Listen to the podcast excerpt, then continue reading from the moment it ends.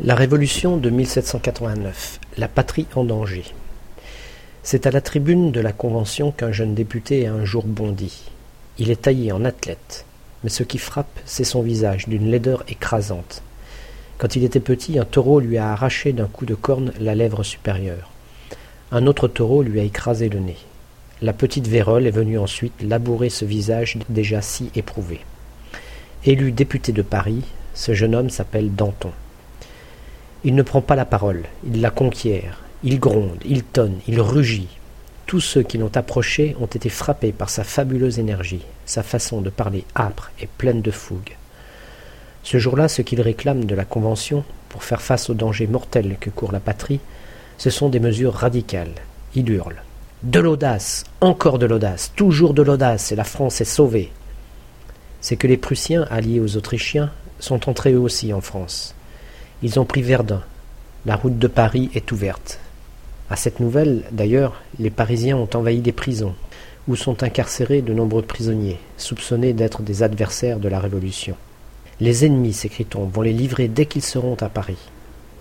Alors, pour qu'ils ne soient pas libérés, une foule irresponsable va s'adonner à d'impitoyables massacres aux prisons de l'abbaye, des Carmes, de la Force, du Châtelet, de la Conciergerie, de Bicêtre et de la Salpêtrière, on tue aveuglément, sans jugement, et n'importe qui, des femmes aussi bien que des hommes, des pauvres comme des riches, des jeunes gens et des vieillards.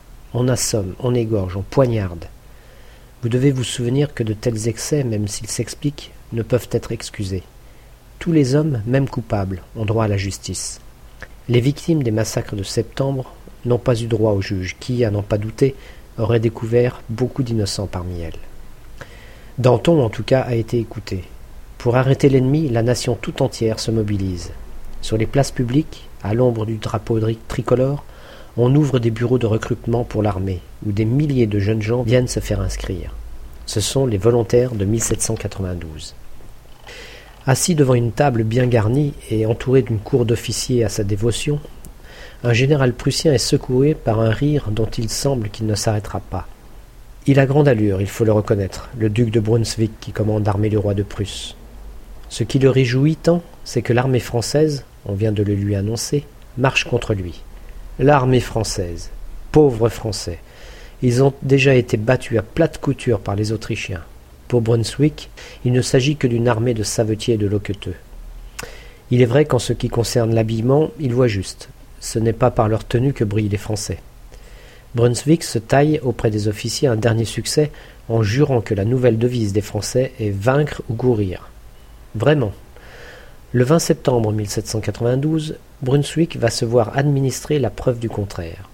C'est à Valmy, auprès d'une colline que domine un moulin à vent, qu'il va rencontrer ces pauvres Français.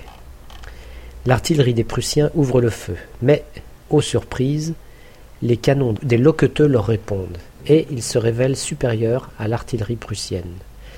Le général français Kellermann ôte son chapeau surmonté d'un panache bleu, blanc, rouge. Il le pique au bout de son épée et le brandit. Il s'élance en avant de ses troupes en hurlant Vive la nation Les Prussiens refluent en désordre. Brunswick, qui ne rit plus, reconnaît sa défaite. Il ordonne le soir même la retraite.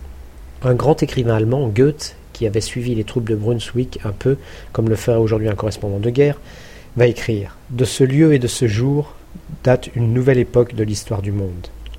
Il a voulu dire par là que, pour la première fois, il a voulu dire par là que, pour la première fois, l'armée d'un peuple avait vaincu l'armée d'un roi. La neige tombe drue sur Paris. Le jour n'est pas encore levé et déjà une longue file d'attente s'allonge aux portes de la boucherie. Ces gens vont rester là, tremblants de froid, pendant des heures. Lorsque leur tour viendra d'entrer dans la boutique, le boucher ne leur vendra, lorsqu'ils lui ont remis un bon délivré par la municipalité, qu'une toute petite part de viande.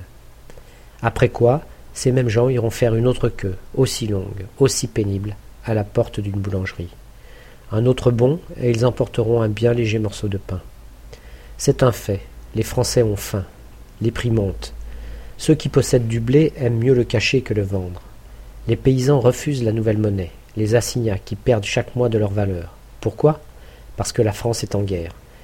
Après des victoires qui ont permis à nos armées d'occuper la Belgique, d'entrer à Nice et en Savoie, et d'envisager avec Danton que la France occupe bientôt ses frontières naturelles sur les Alpes et le Rhin, la chance a tourné. La mort de Louis XVI a exaspéré les rois contre la France révolutionnaire.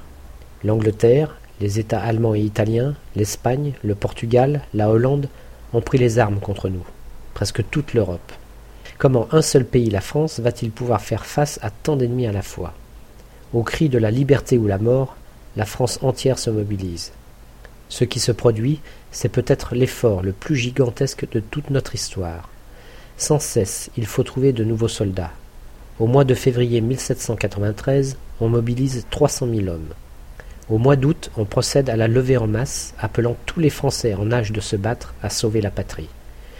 En Vendée et en Bretagne éclate en même temps une formidable révolte contre le gouvernement de la République. Les paysans refusent d'aller se battre aux frontières. Ils mettent les nobles comme charrettes à leur tête et forment une armée rebelle.